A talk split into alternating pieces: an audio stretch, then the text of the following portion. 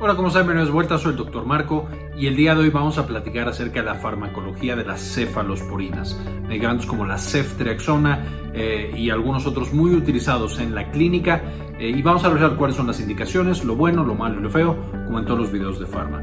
Entonces espero que le entiendan y les guste. Este video es en parte posible gracias a nuestra tienda en línea, Synapsis Store. En Synapsis Store puedes encontrar mucho nuestro material educativo y los libros que hemos estado publicando para tenerlos para llevar.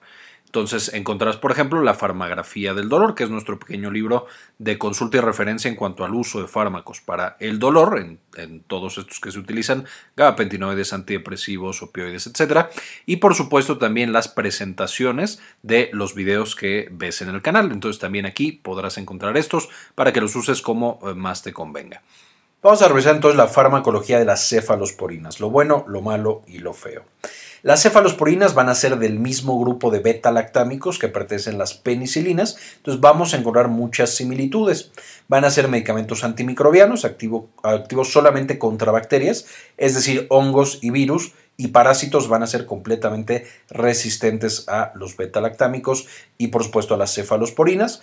El perfil de seguridad y eficacia va a ser similar a las penicilinas, son medicamentos bastante seguros y bastante efectivos y gracias a su gran variabilidad química y su flexibilidad, hemos podido desarrollar todo un grupo o muchos grupos de medicamentos con la base de las cefalosporinas, llegando a cubrir desde solo eh, bacterias gram positivas hasta pseudomonas, que serían de las infecciones más severas que podemos encontrar y por lo tanto son un gran complemento antimicrobiano. Aquí tenemos la molécula de eh, justamente y podemos ver en el centro el anillo beta-lactámico que va a ser el núcleo pues, de todos estos beta-lactámicos.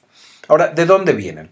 Ya platicamos en el video de penicilinas, que van a encontrar un enlace en la parte de arriba, acá, un enlace para checar ese video, donde complementamos mucho la información de este pero platicábamos que durante la Segunda Guerra Mundial se libraba otra guerra, que era el desarrollo de antibióticos que fueran efectivos y que se pudieran producir de manera masiva para ayudar a los soldados que tenían heridas. Antes de esto, pues un soldado con heridas que sobrevivía iba a morir días después justo por la infección.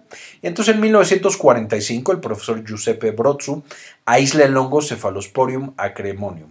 Eh, y justamente al aislarlo, que lo obtuvo de una alcantarilla cerca de Sardinia, vio que lo que producía ese hongo, el tener el hongo en el medio de cultivo, inhibía el crecimiento de bacterias como Salmonella typhi, que antes otros antibióticos, específicamente las penicilinas, no habían logrado inhibir porque eh, producen naturalmente beta-lactamasas. Con esto nos dimos cuenta, o se dieron cuenta, de que las cefalosporinas eran naturalmente resistentes a las beta-lactamasas. Esto no quiere decir que las bacterias no puedan producir ninguna beta-lactamasa que las destruya, solo significa que son un poquito mejores con bacterias que naturalmente tienen beta-lactamasas. Vamos a ver más adelante que algunas cefalosporinas aún tienen que combinarse con inhibidores de beta-lactamasa y que las bacterias también naturalmente han desarrollado resistencia y cada vez es mayor esta resistencia. Pero bueno, en este momento tenían una gran ventaja sobre penicilinas por su relativa resistencia. Más adelante, la Universidad de Oxford, Guy Newton y Edward Abrams aíslan el núcleo de cefalosporinas llamado después cefalosporina C, que sería lo que podríamos después eh, cortar y modificar para tener nuevos tipos de cefalosporinas. Justamente tras hacer estas modificaciones químicas se desarrolla la cefalotina, que se convierte en la primera cefalosporina en ser comercializada en 1964. Y de aquí da lugar a un gran desarrollo en el cual tenemos modificaciones químicas importantes que nos llevaron a tener cuatro generaciones diferentes de cefalosporinas. Actualmente incluso ya vamos en la quinta generación de cefalosporinas. Y esto nos ha dado una gran variedad en cuanto al uso y la terapéutica relacionada con estos antibióticos. Ya vimos que en general tenemos dos grandes tipos de bacterias. Tenemos las bacterias gram positivas y las bacterias gram negativas. Eh, que lo que van a diferenciar es justo si tienen pared celular o no tienen pared celular.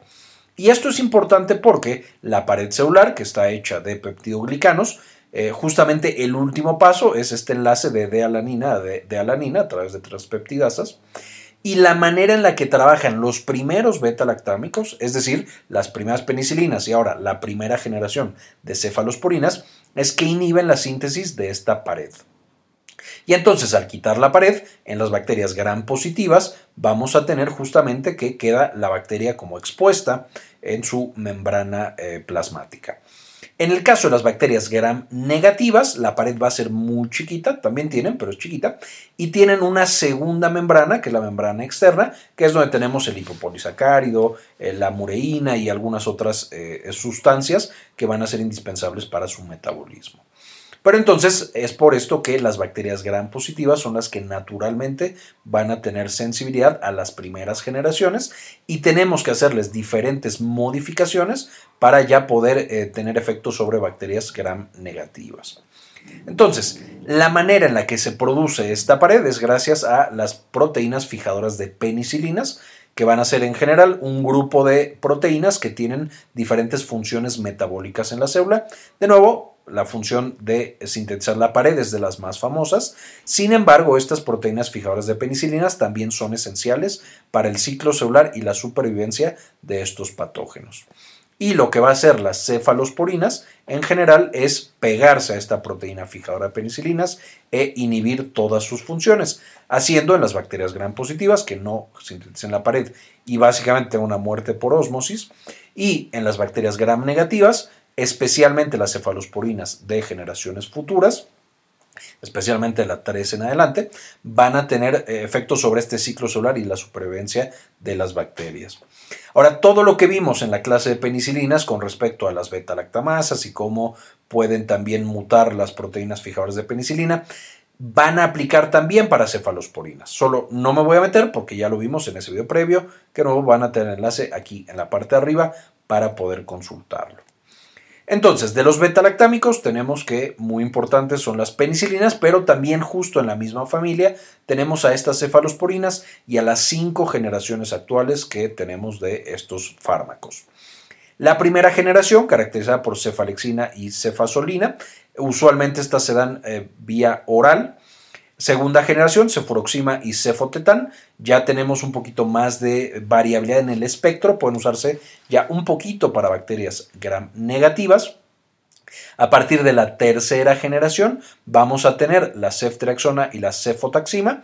De aquí en adelante vamos a tener que la farmacocinética es un poquito más amplia y por lo tanto pueden entrar en el sistema nervioso central y en algunos otros sitios complicados como el hueso y por lo tanto se puede usar para ese tipo de infecciones. Cuarta generación, cefepime y cefpiroma, en la cual de cuarta y quinta ya tenemos eh, efecto contra las eh, pseudomonas y entonces son consideradas como eh, antiseudomonas. y finalmente quinta generación, ceftarolina y ceftolosano. de nuevo, muy importantes en el tratamiento de las pseudomonas y de infecciones severas, por ejemplo, infecciones abdominales. Ahora, ¿cuáles son las indicaciones? De nuevo, aquí estamos hablando de todo el grupo de eh, cefalosporinas. Vamos a tener unas en algunas indicaciones y otras en otras indicaciones. Pero viéndolo de manera muy, muy general, tenemos que se va a encontrar la faringitis, la otitis y las infecciones de vías urinarias, es decir, patologías bastante frecuentes y poco severas en términos generales.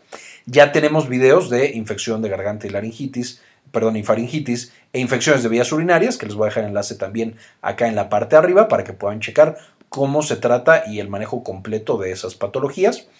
Infecciones cutáneas, endocarditis, osteomielitis, importante, infección de hueso, neumonías, tanto leves como ya más severas, infecciones del sistema nervioso central, especialmente las eh, de la tercera generación en adelante, e infecciones por pseudomonas. De la cuarta generación en adelante, ahí tenemos a las cefalosporinas que se usan contra pseudomonas. Ahora, ¿cuáles son los eventos adversos? Igual que penicilinas, van a ser bastante seguras y van a compartir muchos eventos adversos. Por ejemplo, la confusión, mioclonías y convulsiones, porque el anillo beta-lactámico puede pegarse o meterse en el canal de cloro de los receptores GABAérgicos tipo GABA-A y entonces pues, puede causar hiperexcitabilidad neuronal. Muy raro, pero puede llegar a suceder. Las alergias, eh, justo al ser un beta-lactámico, un agente que no es conocido para las células de los mamíferos, pues entonces puede llegar a causar una exacerbación del sistema inmune, muy leve, como un rash, o muy, muy severa, como una anafilaxia. Siendo una anafilaxia y el choque anafiláctico una de las indicaciones de no utilizar cefalosporinas. Es decir, si yo tuve anafilaxia con una penicilina, debo ser muy muy cuidadoso en darle una cefalosporina porque puede correr un riesgo eh, pequeño, pero existe, de tener otro evento adverso eh, tipo anafilaxia. Y entonces si puedo usar otro antibiótico, pues sería lo más seguro. Habrá casos en los que sea imposible, entonces me voy con cuidado y sí se pueden llegar a usar, pero eh, de nuevo con mucho cuidado ese tipo de anafilaxia contra penicilinas, usar una cefalosporina.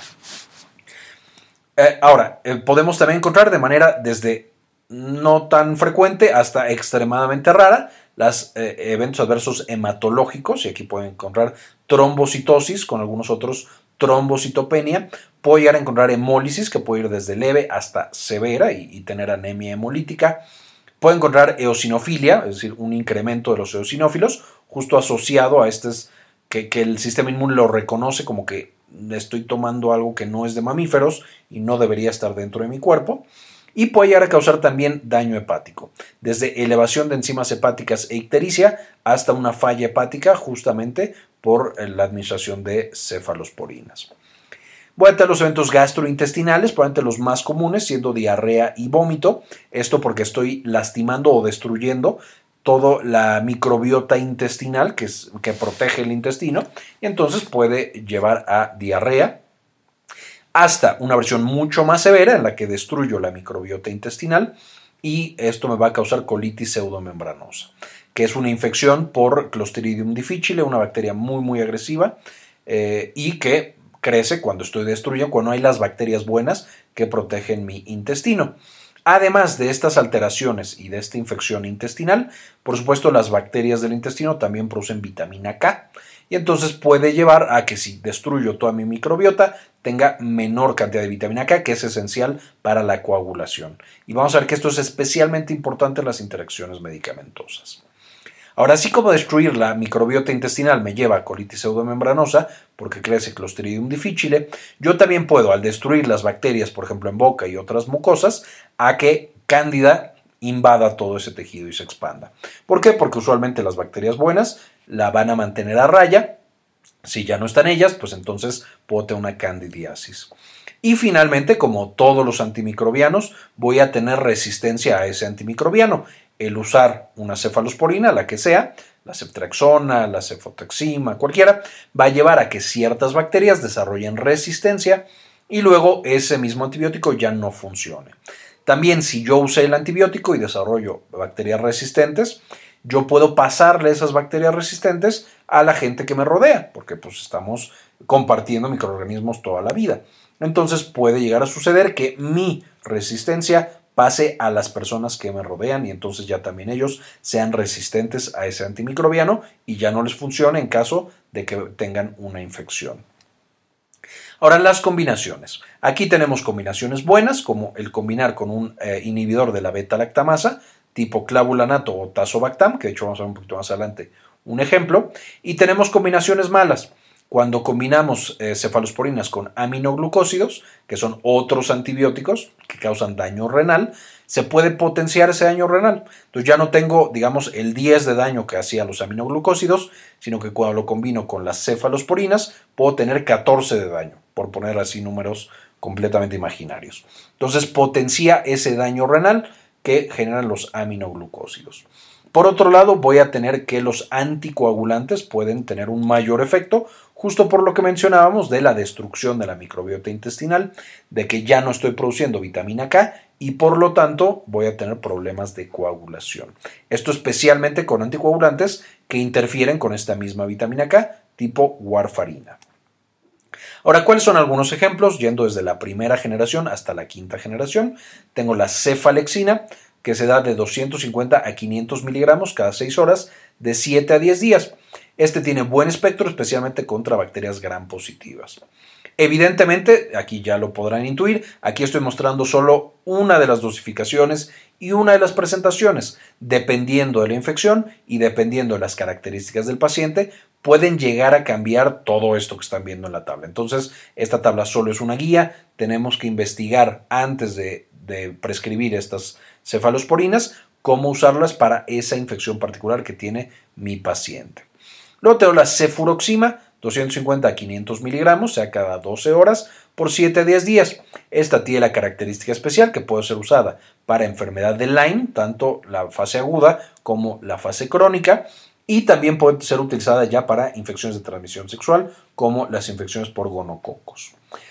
Después tenemos la ceftriaxona, tan famosa, se da de 1 a 2 gramos cada 24 horas por 7 a 10 días, y esta puede ser usada, como mencionábamos, en infecciones por sistema nervioso central o en sistema nervioso central como meningitis, hueso, es decir, osteomielitis y articulaciones. De hecho, frecuentemente la encontramos en pacientes diabéticos que tienen ya un pie diabético muy infectado, que va incluso la infección a hueso. Bueno, pues la ceftriaxona ahí puede ser utilizada. Luego tenemos en la cuarta generación a de 500 miligramos a 2 gramos. Vemos una amplia variedad de dosis, justo porque se usa desde infecciones no tan graves hasta infecciones extremadamente graves. Se da cada 12 horas por 7 a 15 días y de nuevo aquí, si es una infección muy grave, puede darse incluso más tiempo.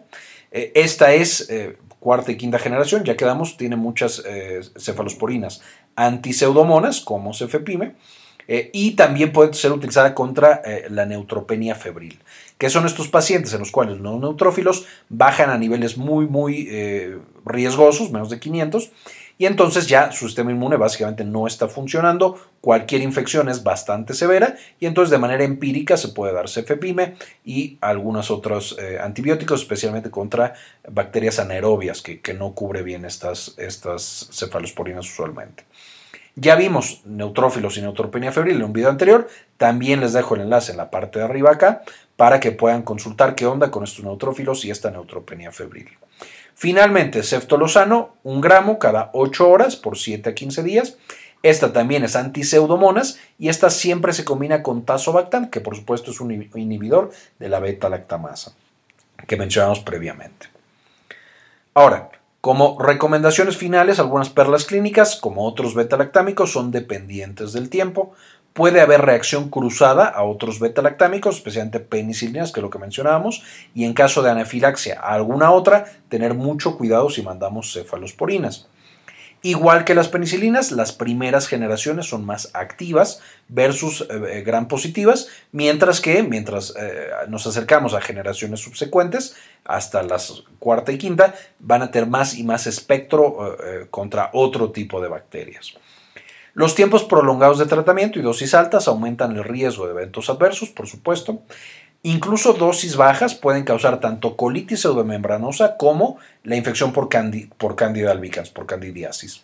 Entonces, incluso dosis bajas no estamos protegidos contra ese tipo de complicaciones microbiológicas. Siempre que sea posible, hay que aislar al patógeno que tiene mi paciente y hacer estudios de sensibilidad yo puedo, ya que tomé la muestra del estudio para hacer, por ejemplo, un urocultivo o incluso un cultivo de sangre, eh, yo puedo ya mandar un antibiótico empírico y cuando obtenga el resultado de mi estudio de sensibilidad, cambiarlo por un ah, antibiótico al que tenga sensibilidad. Entonces, se puede mandar de manera empírica, pero siempre debería intentar eh, tomar estos estudios para aislar patógenos y para estudiar la sensibilidad que tiene ese patógeno idealmente nunca dar el antibiótico, solo mandarlo y a ver si le funciona al paciente. Siempre, de nuevo, hacer estos estudios para aislar patógeno y evaluar sensibilidad. Siempre. Finalmente, si yo le mando a mi paciente un estudio para aislar el patógeno y estudiar sensibilidad, recordar que si el paciente ya está tomando un antibiótico, ahí no voy a lograr aislar o va a ser frecuente que yo encuentre falsos negativos. Es decir, en mi estudio no aparece la bacteria, pues porque está en condiciones muy hostiles, no solo tiene el antibiótico, sino que lo saqué del cuerpo del paciente y lo estoy tratando de aislar en un cultivo. Eh, pero eso no significa que el paciente no tenga la bacteria en sangre o en orina o en donde yo esté buscándola. Entonces yo tendría que suspender el antibiótico, esperar cinco días y ahí es cuando otra vez puedo volver a encontrar la bacteria o el microorganismo en sangre. Entonces, cuidado con esos falsos negativos que pueden llevarnos a creer que el paciente no tiene una bacteria, no tiene una infección, cuando sí la tiene. Básicamente esto es lo que quería presentarles Quiero agradecerles por ver hasta este punto el video y quiero, quiero agradecer en particular a las personas que no solamente se suscriben y comparten estos videos, sino que también nos han decidido hacernos una donación mensual de uno o de dos dólares, ayudándonos a hacer este tipo de investigaciones y a presentar este tipo de información. Y este video en particular se lo dedico a María Belaustegui, Milis, Javier Mejía, Luis Ernesto Peraza, Matías Hernández, Bajo la Lupa, Sandy Oliva, Ana Karen Tejeda, María Eugenia, Diana Lisbeth Flores, Jorge C. Enrique Segarra, Susana Vidal, Georgina Juab, Julio Martínez, Nadia Godoy y Moni Lagos Leij.